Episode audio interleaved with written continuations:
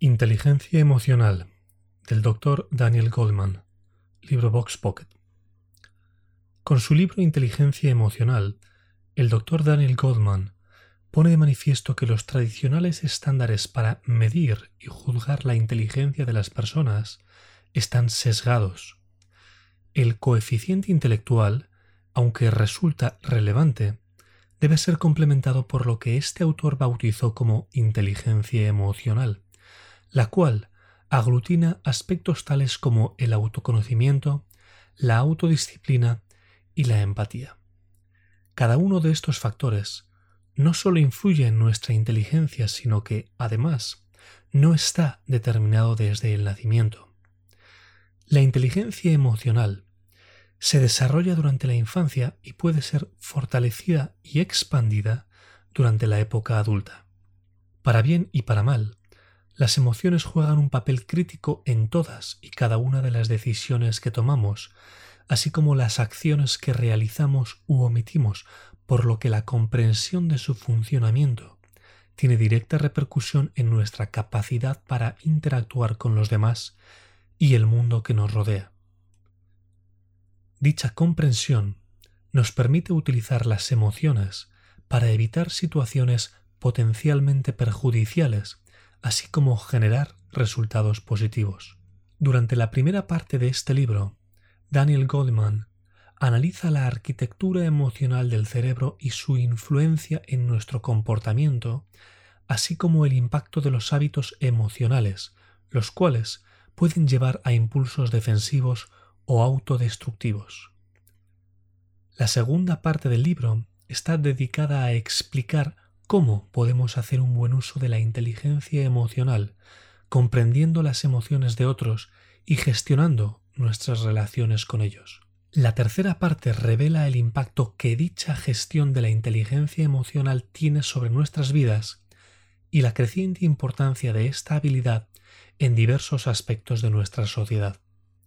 Finalmente, el resto del libro aborda las raíces de la inteligencia emocional durante la infancia y las repercusiones de su falta de desarrollo una vez se ha alcanzado la edad adulta.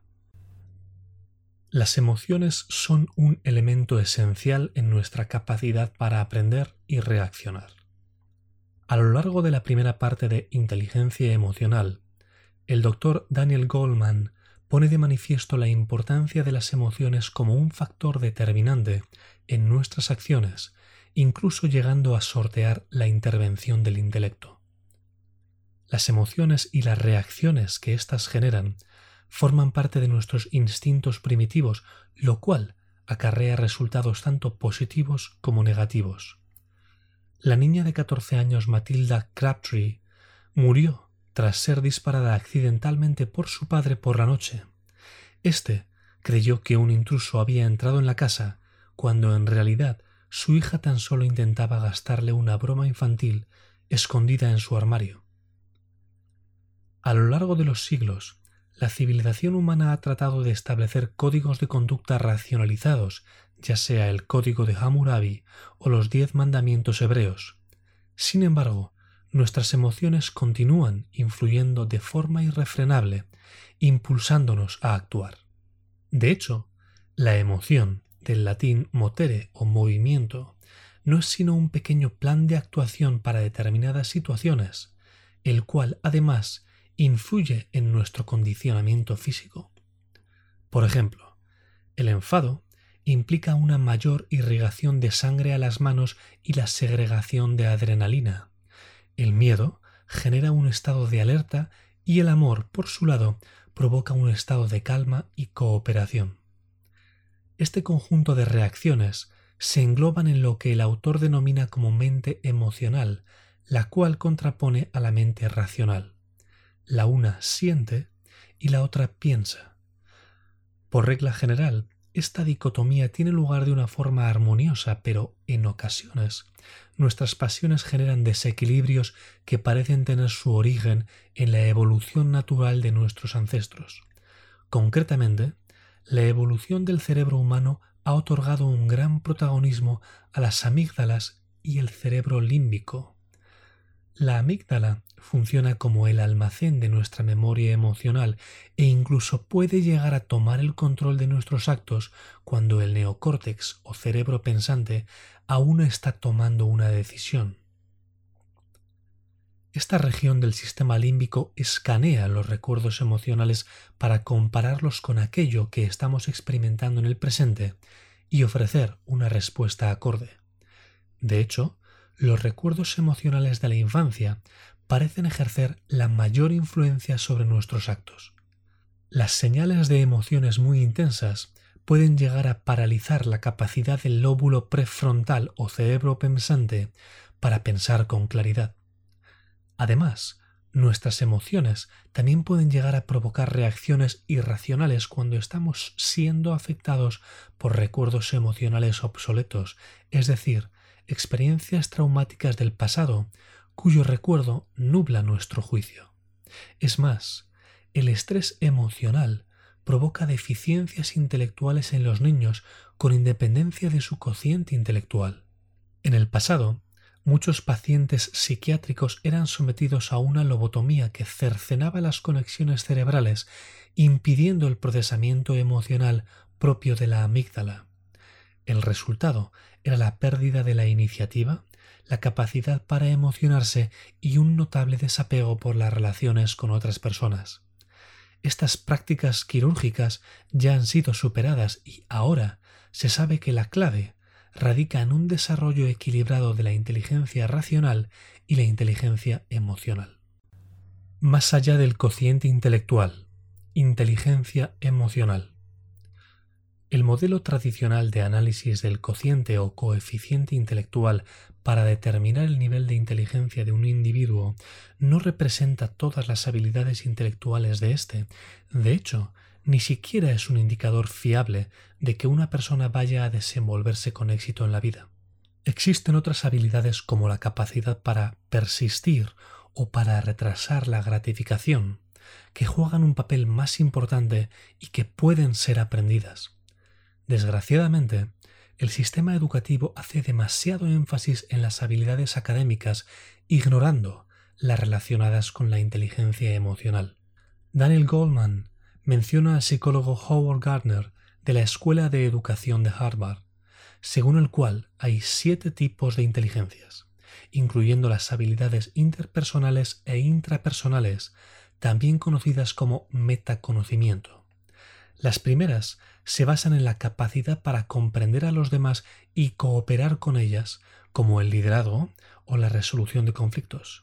Las segundas se refieren al autoconocimiento y capacidad para actuar de una forma más eficaz. Los niveles de conocimiento de uno mismo o una misma son los siguientes. Autoconocimiento, que implica capacidad para comprenderse y autonomía frente a los cambios en el estado de ánimo sumisión, que implica desconocimiento de las propias emociones y por ende falta de control de las mismas. Y aceptación, que implica resignación frente a aquello que se siente, sin una voluntad de cambiarlo, sea bueno o malo. La capacidad para gestionar las propias emociones también está relacionada con la capacidad para percibirlas. Para algunas personas, ser consciente de sus propias emociones puede ser abrumador y entorpecer su actuación. En el extremo opuesto, la ausencia de conciencia de las emociones propias puede llevar a una actitud de completa indiferencia. La inteligencia emocional como clave del éxito y la salud. Durante décadas, y aún hoy en día, se cree que las personas con mayor cociente intelectual cuentan con más probabilidades de tener éxito o ser más felices en la vida. Sin embargo, la inteligencia emocional juega un papel más importante para este logro. Numerosos estudios han revelado que los estudiantes con mayor nivel de empatía pueden conseguir mejores resultados que sus compañeros con cociente intelectual similar. De acuerdo con el estudio llevado a cabo por la Universidad de Stanford denominado el desafío Marshmallow, aquellos niños de cuatro años que podían resistir la tentación de comerse un marshmallow a cambio de recibir otro poco tiempo después, se convertían en estudiantes con mejores expedientes académicos y carreras profesionales.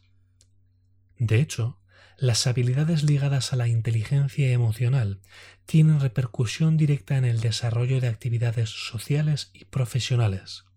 Por ejemplo, los directivos con mayor nivel de empatía también resultan más persuasivos con sus empleados. Un directivo con mayor inteligencia emocional será capaz de explicar de la forma adecuada a su empleado que necesita corregir determinados hábitos para dejar de cometer un error recurrente. Si dicho directivo no sabe cómo hacerlo, puede herir los sentimientos del empleado y provocar que éste reaccione de una forma defensiva, negándose a aceptar el cambio.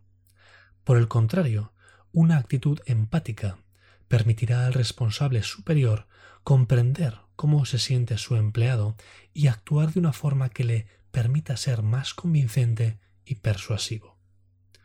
Por otro lado, la inteligencia emocional también es clave para disfrutar de un estilo de vida más saludable debido a una mejor gestión del estrés. Cuando estamos experimentando un periodo de estrés, el corazón se ve sometido a un exceso de carga de trabajo, debido al incremento de la presión sanguínea, lo cual también aumenta las probabilidades de sufrir un paro cardíaco. Asimismo, el estrés tiende a debilitar el sistema inmune, motivo por el cual las personas con mayor nivel de estrés también enferman con más frecuencia y facilidad. Gracias a la inteligencia emocional, es posible aprender a canalizar y minimizar los niveles de ansiedad y agresividad, reduciendo así el impacto de estos en la salud.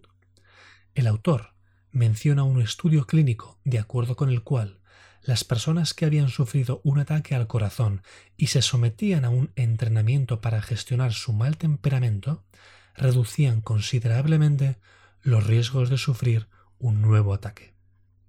¿Cómo gestionar la ira, la ansiedad y la depresión? Daniel Goldman dedica algunos capítulos a revisar los principales estudios que se han realizado en torno a la gestión de la ira, la ansiedad y la depresión, es decir, tres estados emocionales particularmente intensos, que suelen dar lugar a una pérdida del control de la voluntad y el consiguiente comportamiento irracional. Existen distintos tipos de enfado, siendo la ira el que manifiesta un comportamiento más intransigente. Además, la ira tiene la particularidad de ser vigorizante, por lo que es fácil dejarse llevar por ella. De hecho, las situaciones percibidas como amenazas, insultos o la imposibilidad de conseguir lo que se desea generan la segregación de catecolaminas, lo cual produce una sensación de energía y vitalidad que puede durar varios minutos. El control de la ira puede tener lugar de diversas maneras, como el análisis meditado de las causas de la ira o la realización de una actividad de distracción. En lo que se refiere a la ansiedad, esta es la consecuencia de una reiteración crónica de la preocupación, hasta llegar a padecer lo que el autor denomina como secuestro emocional, es decir, una reacción emocional incontrolable cuya causa parece venir de ninguna parte. Para superar estos episodios de ansiedad, se recomienda proceder de la siguiente manera. Prestar atención a los momentos y eventos que activan la ansiedad, aplicar un ejercicio de relajación en dichos momentos. Y adoptar una actitud crítica con dichos eventos, planteándose si existe una alternativa a esa reacción o a esos pensamientos de ansiedad y cuáles serían los pasos para ponerla en práctica.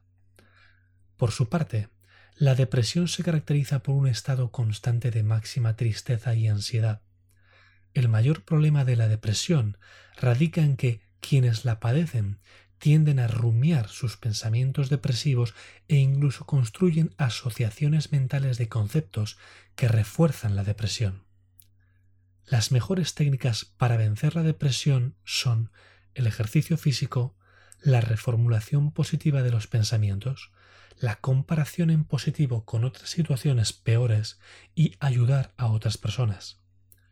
Por último, cabe destacar que el autor advierte que cuando estos estados mentales se convierten en patologías graves, como por ejemplo cuando la ansiedad se transforma en una fobia o un comportamiento obsesivo compulsivo, puede ser necesario el tratamiento farmacológico.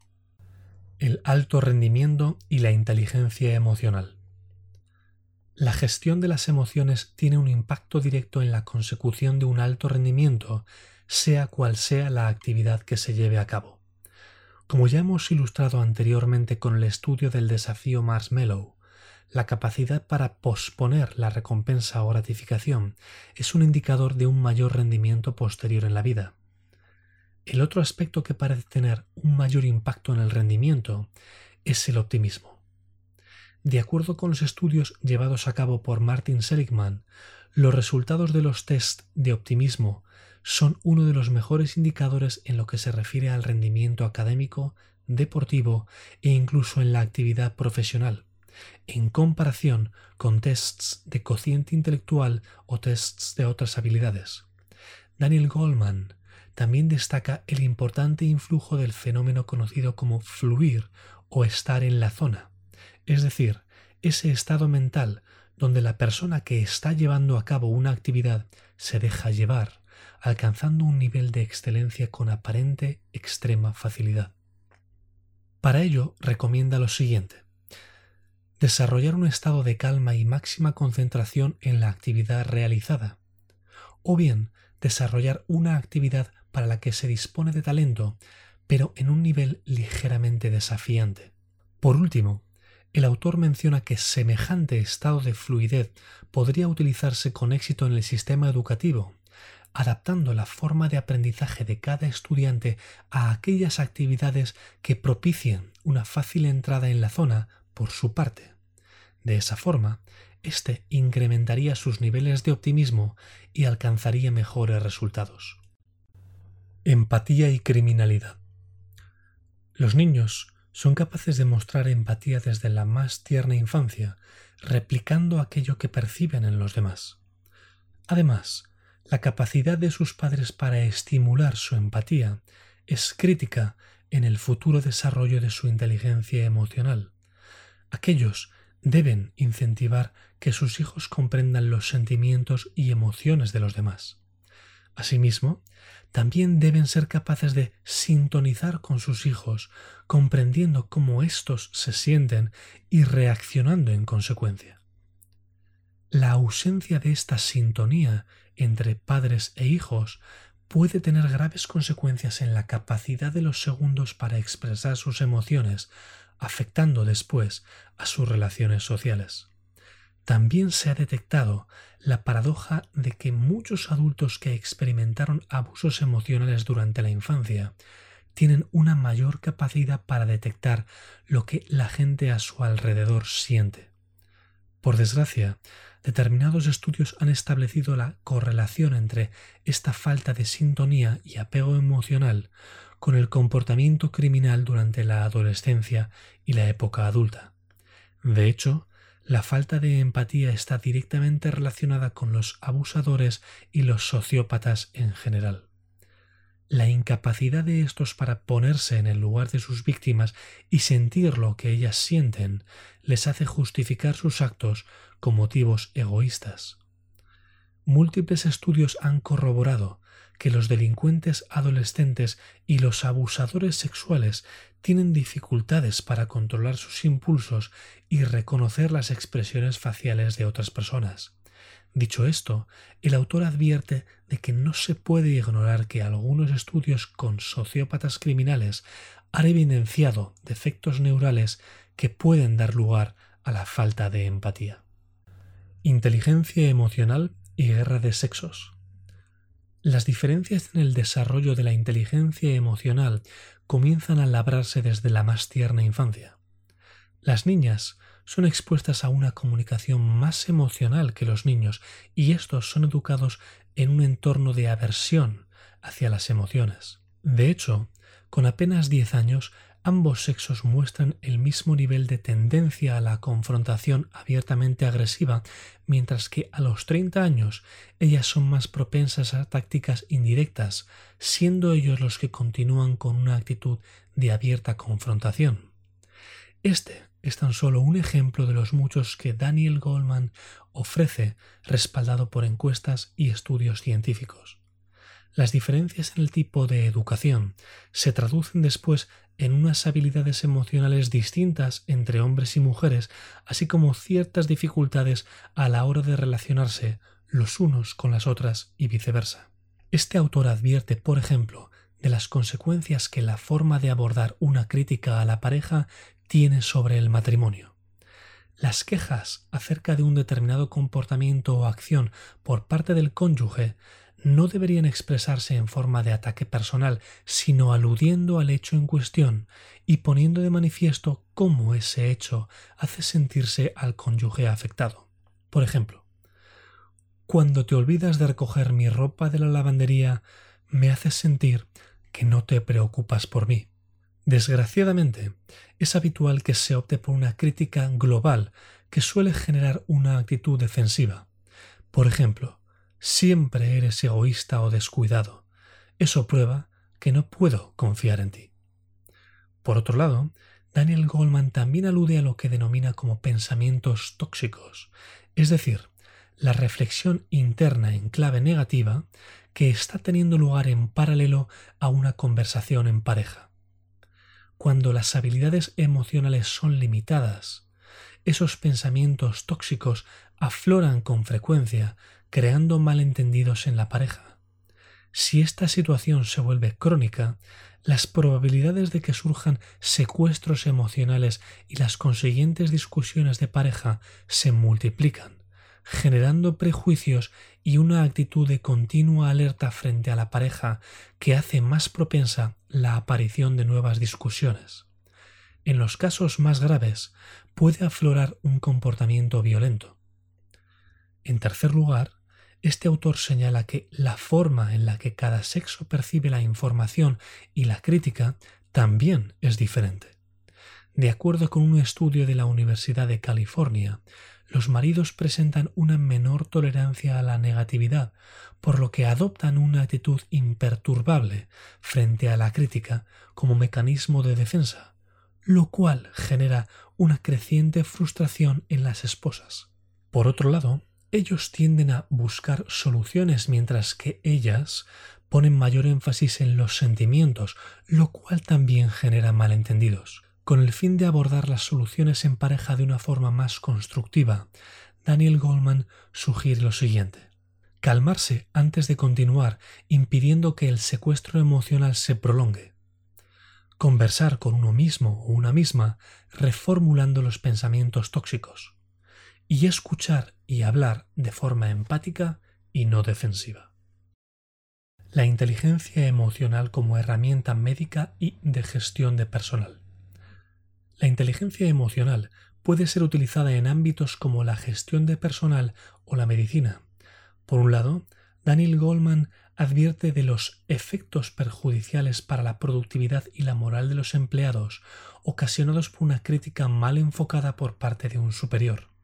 Como alternativa, propone las pautas del psicoanalista Harry Levinson a la hora de llevar a cabo una crítica en el ámbito laboral. Ser específico respecto a la cuestión analizada o criticada, ofrecer una crítica en forma de sugerencia evitando dar por sentadas las alternativas existentes, llevar a cabo la crítica en persona y en privado, y ser sensible, aportando la empatía necesaria. Por otro lado, este autor alude a la PNI o psiconeuroinmunología, es decir, la ciencia médica que aúna el estudio de la mente, el sistema neuroendocrino y la inmunología. Múltiples estudios evidencian la correlación entre las emociones y el correcto funcionamiento del sistema inmune. Sin embargo, parte de la comunidad médica aún se niega a aceptar la importancia de las emociones desde el punto de vista clínico. De hecho, la ansiedad crónica y los largos periodos de pesimismo, hostilidad, cinismo, etc., doblan el riesgo de enfermedades como el asma, la artritis, las úlceras o las enfermedades del corazón. Además, la ansiedad y la depresión funcionan como factores agravantes de enfermedades como el cáncer. Como alternativa, Daniel Goldman ofrece dos claves para incorporar la inteligencia emocional en el ámbito médico. Primero, Ayudar a la gente a gestionar sus sentimientos negativos es un mecanismo de prevención de enfermedades. Y segundo, los pacientes pueden beneficiarse de la atención a sus necesidades psicológicas además de las médicas. La inteligencia emocional se fundamenta en la infancia, pero puede ser reeducada. Daniel Goldman dedica una sección del libro a analizar el impacto que la infancia tiene sobre el desarrollo de la inteligencia emocional, así como las posibilidades de reeducarla y superar diversos traumas. De hecho, la última parte del libro es un claro alegato por la reestructuración del sistema educativo, haciendo toda clase de advertencias acerca de la escalada de depresión y violencia en las nuevas generaciones, así como propuestas de ejemplos y estudios acerca de la incorporación de las técnicas de desarrollo de la inteligencia emocional en la educación infantil y adolescente. Por otro lado, cabe destacar el papel de los padres al relacionarse con sus hijos. Los tres errores más habituales son los siguientes. Ignorar los sentimientos de su hijo. Dejar pasar los sentimientos de su hijo intentando neutralizarlos con sobornos como regalos, etc.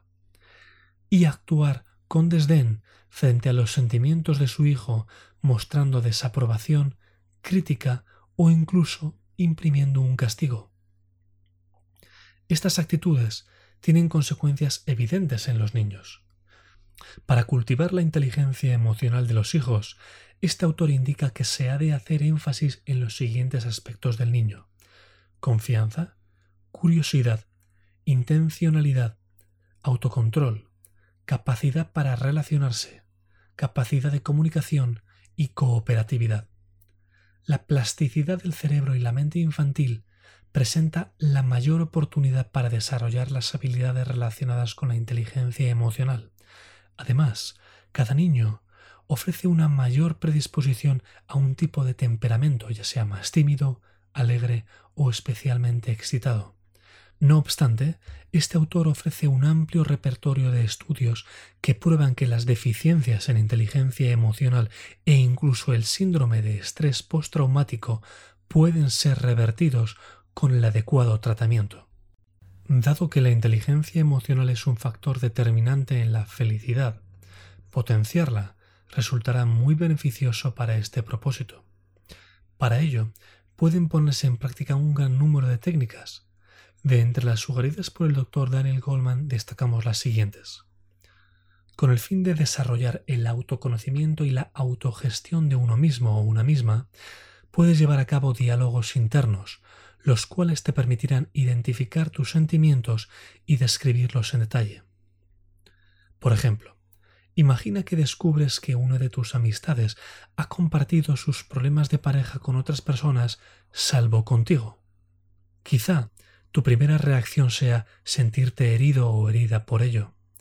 Tu diálogo interno podría comenzar preguntándote por qué te sientes herido o herida, a lo que probablemente responderás que te sientes así porque no te ha hecho partícipe de sus problemas pese a vuestra amistad. Una vez comprendas las causas de tus sentimientos, podrás reformular tus pensamientos para cambiarlos. Por ejemplo, puedes pensar que tu amigo o amiga no ha compartido sus problemas de pareja contigo porque no quería agobiarte en un momento delicado para ti cuando tienes una gran carga de trabajo. Esa reflexión cambiará tu estado de ánimo, logrando así una mejor gestión de tus emociones.